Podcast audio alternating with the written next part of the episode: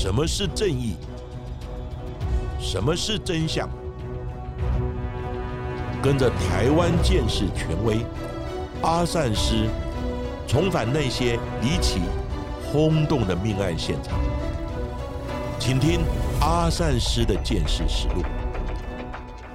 各位听众朋友，大家好，欢迎收听今天的阿善师的见识实录。我是见识专家阿善师谢松善。大家好，我是子荣。在这一期的节目当中，我们会来跟大家聊到很多听众都敲碗已久的国民法官的审理案件呢。也因为这一起太太杀家暴丈夫的一个案件，也是台湾第一件由国民法官参与审判的案件，因此从七月十八号开始，在新北地方法院审理的第一天，就受到了各界的关注。而在案件开始审理的前一天，是由六名的国民法官，还有四位备位的国民法官人选，就合议庭、检察官和辩护律师三方，从到场的五十七名候选者中选出。而十名的候选人都是居住在新北市的居民，教育程度从高中到硕士都有，而年龄的范围是落在二十到六十岁之间。他们来自各行各业，包含了像是装修设计、电子业、餐饮业，还有服务业等等。而最后一个阶段，就从这十人当中，而最后一个阶段就是从这十名人选当中抽出六位来担任正选的国民法官。而这一次被抽到的正选国民法官的男女比例是五男一女。紧锣密鼓的展开为期三天的审理之后，新北地方法院也在七月二十一号对被告作出判决。这也让不少人对于这个新上路的国民法官法也感到好奇。到底当初实行的目的是什么？又是什么人可以被选上呢？阿善师，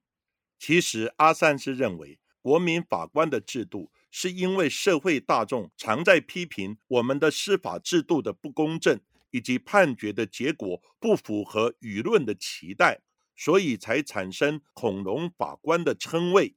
那政府就想说，你觉得司法审判背离民意，法官都不食人间烟火，那就有由人民自己来参与审判的国民法官参审制的改革，让司法更能接地气，审判更透明。也显示国民的司法主权以及制衡职业法官的权威效应，以增加民众对司法的信任。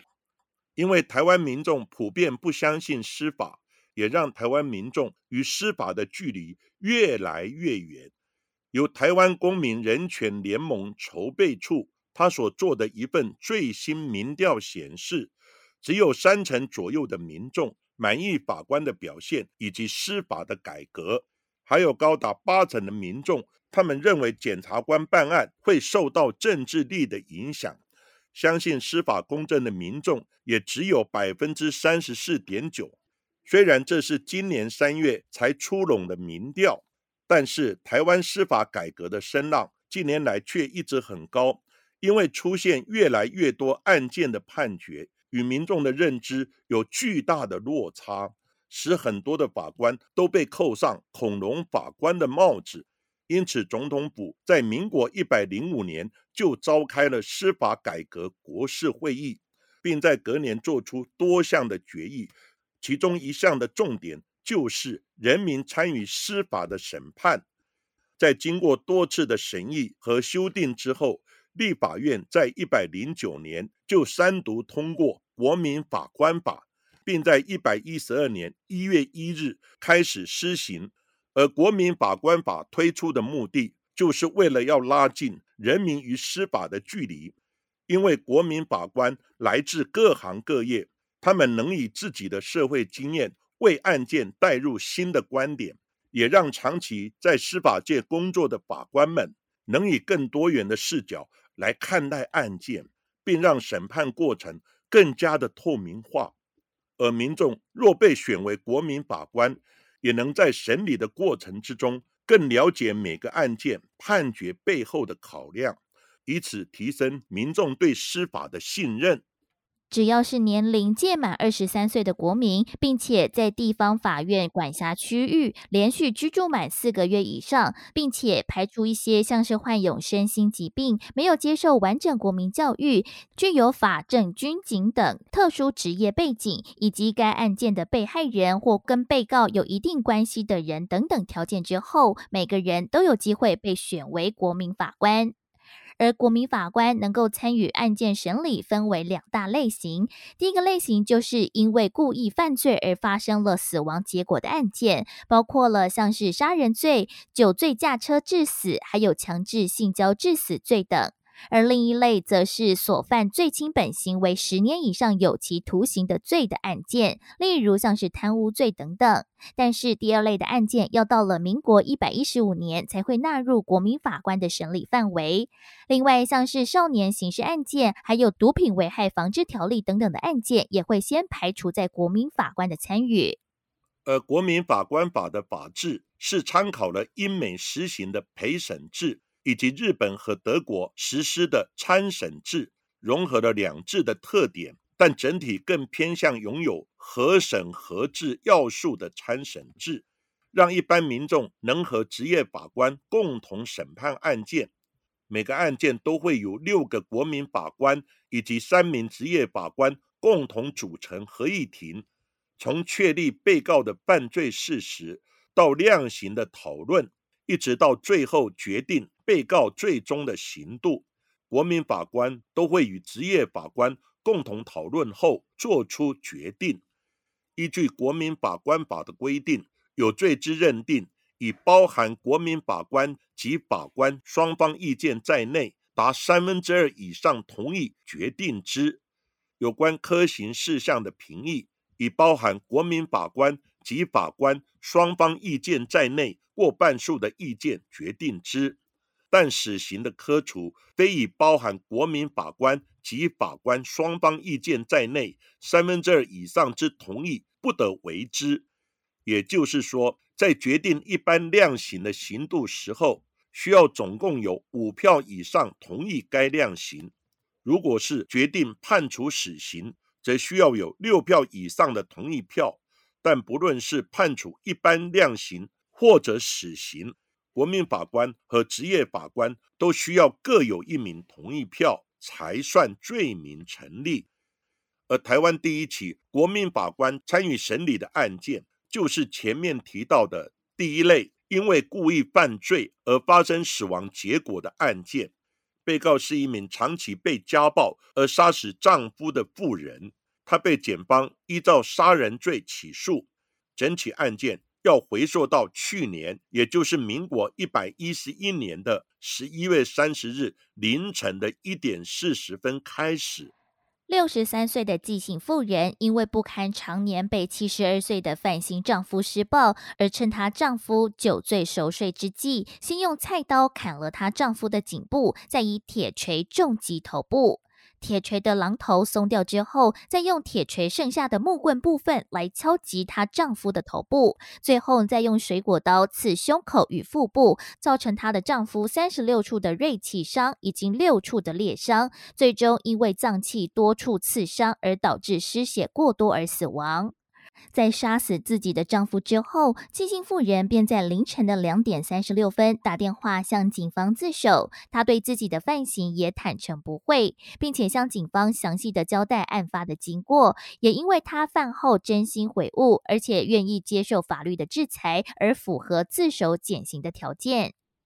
之后，在经过医院对于纪姓妇人精神鉴定的判断之后，也认为她虽然有忧郁症，但在犯案当下并非是丧失心神的状况，而是有行为能力的。因此，在这一次检辩双方最大的争议点，就在于纪姓妇人到底是否符合情堪敏恕再减刑一次的资格。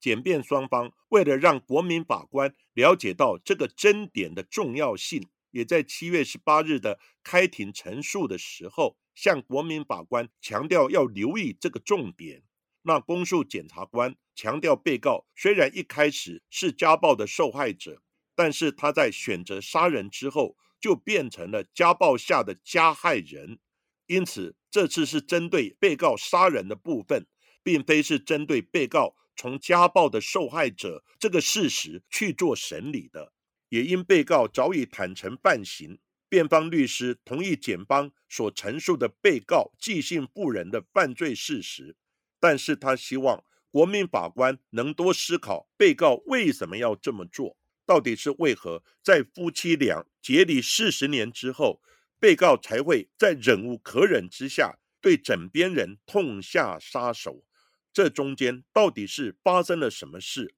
他希望国民法官能多去思考其中的因果关系。检察官在庭审时也拿出了寄信妇人的犯案凶器，这四个凶器都包裹在塑胶袋里，包括了一把菜刀、两把水果刀，还有一根木棍。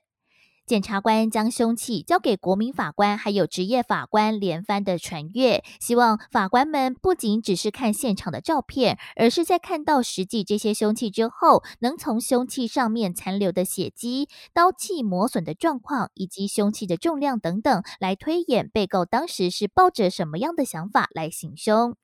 检察官还将尸体的解剖照片投影出来，并且解说死者的相验报告，说明了死者身上的伤势状况。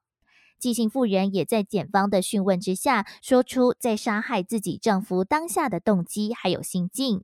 她因为长期受到了丈夫的暴力对待，还有精神虐待，因此当她在看到丈夫在酒醉之后熟睡的样子，她才会想要做个了结，不想再活在丈夫的阴影之下了。接着率先发问的是五号的国民法官，他也因此成为在国民法官法实施之后第一位在正式审理时发问的国民法官。那五号的国民法官，他讯问被告是如何选择使用的凶器，并且询问死者尸体上出现腐蚀状况的原因。而三号的国民法官、审判长和受命法官也询问了关于用药的状况，以及被告行凶之后为何还要清理现场血迹等这类的问题。被告寄信妇人坦言，他使用菜刀。是因为觉得菜刀适合来行凶，但是当他决定要杀害枕边人的时候，他也感到害怕，因此才吃了六颗镇静剂赞安诺。等自己情绪逐渐恢复平静之后，她才敢动手。但是在她刺杀丈夫之后，发现她的丈夫看起来只是奄奄一息，没有直接的断气，甚至还会蠕动以及哈气。因此，她才将清洁用的碱片水倒在她丈夫的身上，为的只是想要确认她丈夫是否已经死亡，而这也是死者身体上出现腐蚀灼伤现象的原因。那所谓碱片，也就是氢氧化钠 （NaOH） 这种物质遇水会产生烟雾、粉尘以及高温，它会造成皮肤。与眼睛强烈的刺激，是具有高刺激性、腐蚀性以及危险性的强碱性化学物品。也因为它具有很好的去污能力，所以一般也会用来清洁厨房的地板、排油烟机、通马桶以及排水管等。也因为碱片具有强腐蚀性，所以在食物的命案现场，也有歹徒企图跟盐酸以及硫酸一样。用来腐蚀、毁灭尸体，但实际上它只能造成尸体皮肤表面的腐蚀或形成硬皮。要完全毁尸灭迹、尸骨无存，根本是不可能的。而寄信妇人也声称，她在行凶过后，为什么一个小时才报警？是因为她非常的害怕，而且当时倒卧在血泊当中的丈夫还瞪大着眼睛看着她。她就边清理血迹，边和她的丈夫来聊天，诉说她这四十年来的委屈。她想在她丈夫生命的最后，告诉她的丈夫，为什么事情会变成现在这样。她清理血迹其实没有其他的目的，也不是想要灭证，只是想要对丈夫做最后的告别而已。而辩护律师也展示了被告从一百零四年以来的家暴通报记录，竟然高达了十一次，而这十一次几乎都是被告的犯行丈夫在酒醉过后对她拳脚相向。因为被告丈夫的控制欲很强，还曾经怀疑被告外遇，因此在一百一十九年的九月，还曾经用脚勒住被告的脖子，使被告无法呼吸，还甚至威胁他死十次都不够。而被告也在之后申请了暂时保护令。而在同年的十一月案件当中，被告也为了逃离丈夫，躲到了位在新竹的姐姐家居住时，被告的丈夫还在酒醉之后跑来闹事。检方虽然也对辩方的证据没有意见，但是检察官也提到，被告一开始在报案的时候是声称自己因为被老公打，在反击之下才将老公杀死。与真正的事实是有出入，因此检方也质疑被告的饭后态度。检方也提到，在一百一十一年的十一月时候，新竹交防中心的社工也曾经询问被告是否要入住庇护所，却遭被告拒绝。而被告虽然能去侄女家或兄妹家来借住，却也因为怕家人被自己的丈夫打扰或者是威胁。后来还是选择回家了，因此检方认为，被告在杀夫之前，他还是有选择之处，被告需要为自己的罪行来承担责任。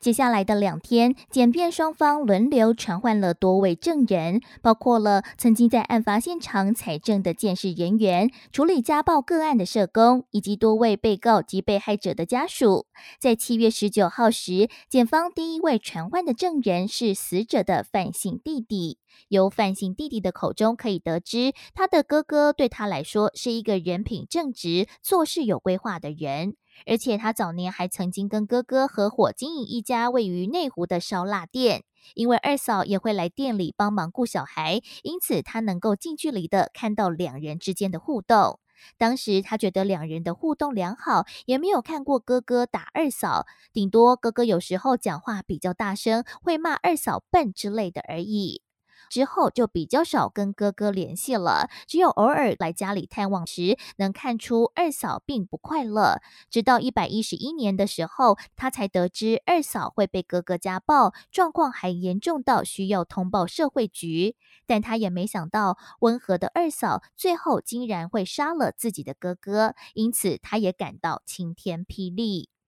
接下来是辩方传唤的证人。也就是寄信妇人的二姐来出庭作证。从寄信妇人二姐越来越激动的陈述当中，能听出被告每次在被家暴的时候，都承受了多大的心理压力。因为她的妹妹常在被老公打了之后，都会满身淤青的从台北坐车到新竹来投靠她。长期下来，她的妹妹也患上了各种身心的疾病，不仅是甲状腺亢进。还长期便秘和失眠，他也得到了忧郁症。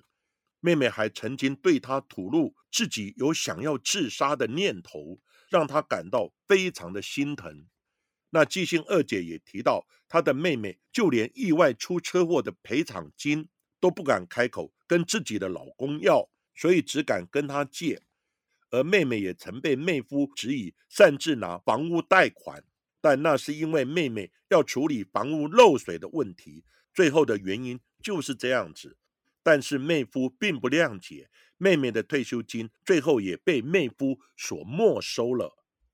季姓二姐还说，当妹妹以前被家暴的时候，会跑到他们家来住。不过当时的妹夫还不知道他们家住哪里。是有一次，妹夫带妹妹坐计程车逃到他们家之后，竟然也跟到家里来了。他的地址因此被妹夫知道。所以季姓二姐表示说，她当时非常的害怕，她怕妹夫会进到家里面来杀她家人。还因此连夜逃到了旅馆来居住，连自己的家都不敢再回去。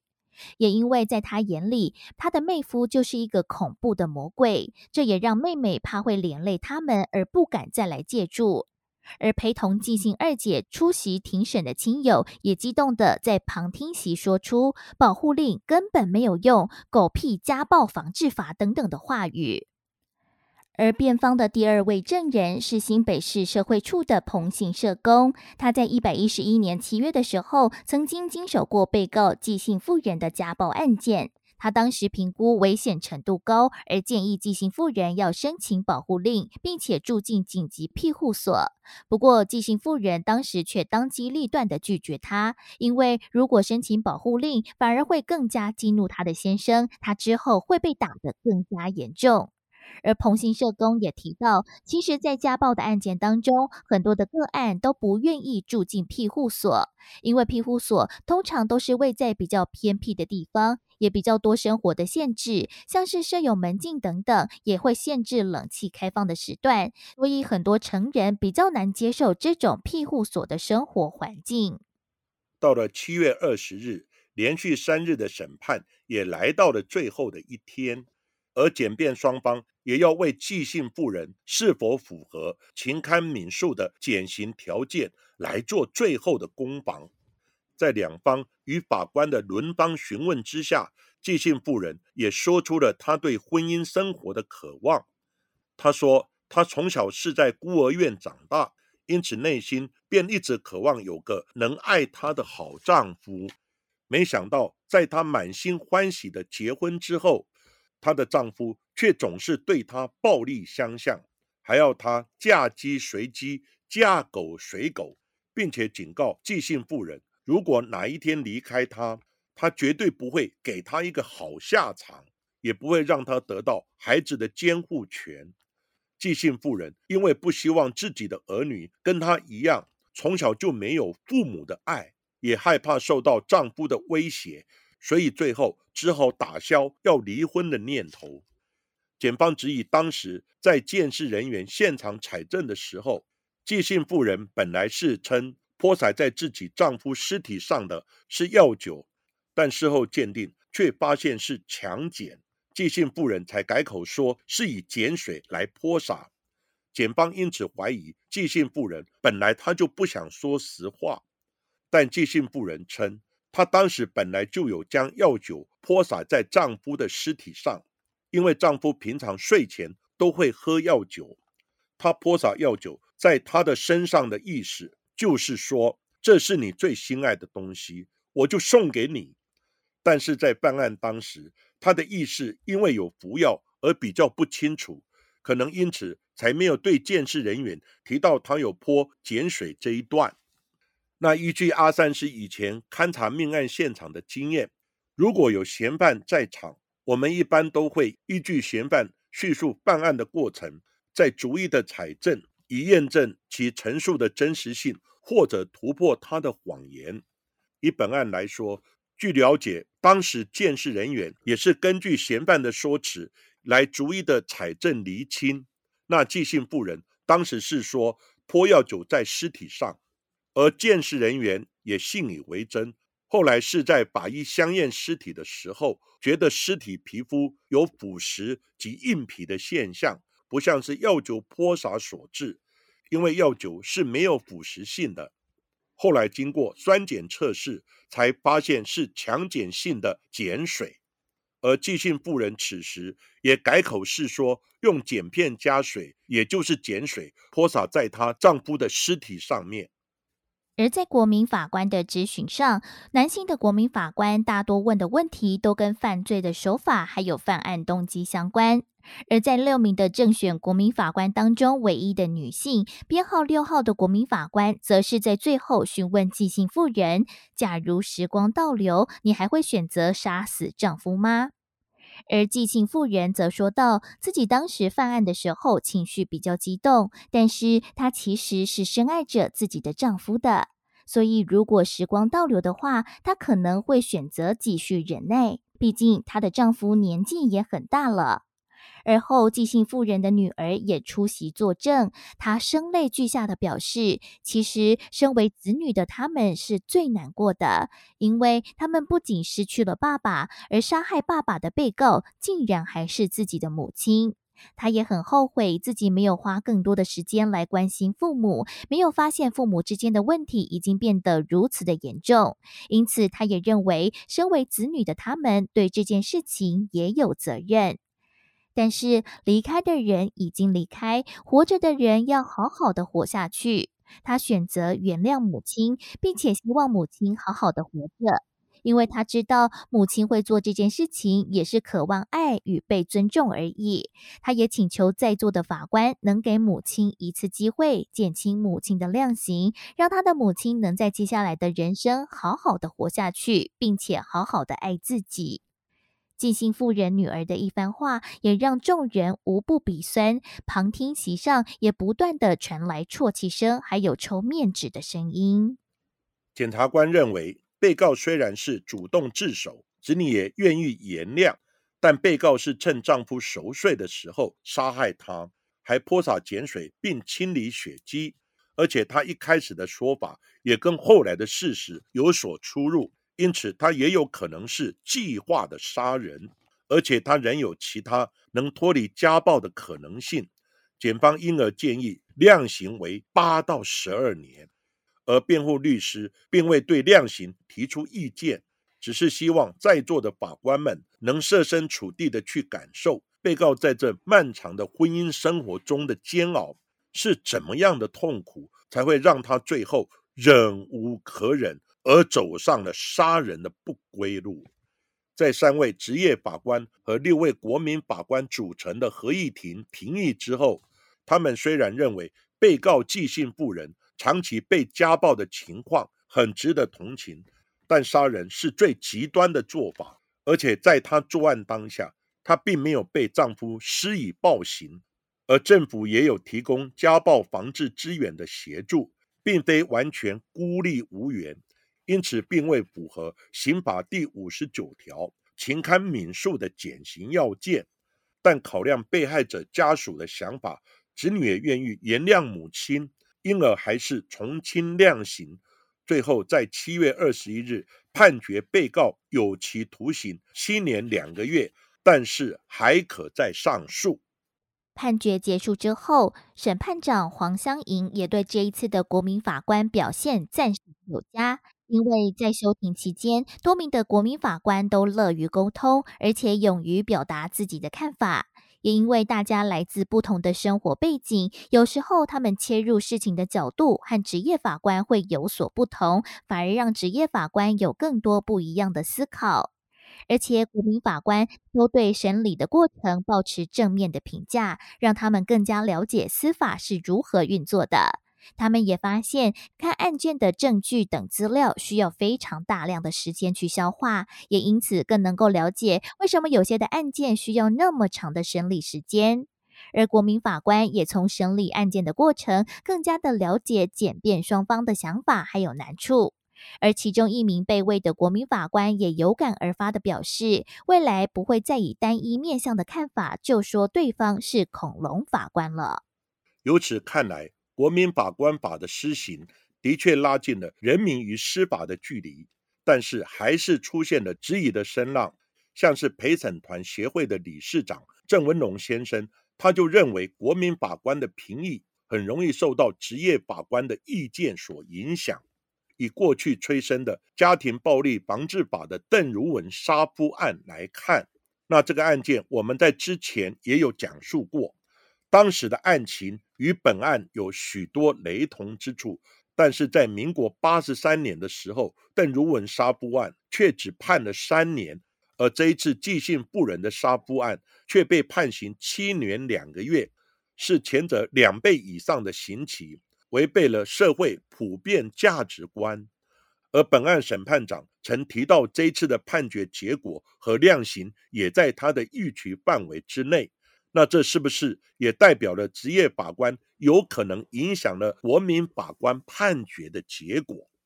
郑文龙先生也提到，在这次案件当中，法院并未重视专家证人，因为被告在犯案当时有无行为能力，也是一个需要厘清的重点。被告虽然在案后做了精神鉴定，但是法庭上也应该传唤精神科医师来做说明。另外，法院最终是如何抽选出来到场候选人当中选出最后参与的国民法官？因为这个选任程序目前是不公开的，他也认为有违公平、公正、公开的司法原则。而司法院长许宗力先生也在今年九月的全国律师联合会上提到了，国民法官参与审判的案子当中，很容易出现了检辩实力不对等的情形。像是在这一起寄信妇人杀夫的案件当中，检方总共派出了四名的检察官，但是辩方却只有一名律师，表现如同一盘散沙，两方的资源也严重失衡。若是这样的情况成为常态，将会对被告不公平，也会影响到司法的公信力。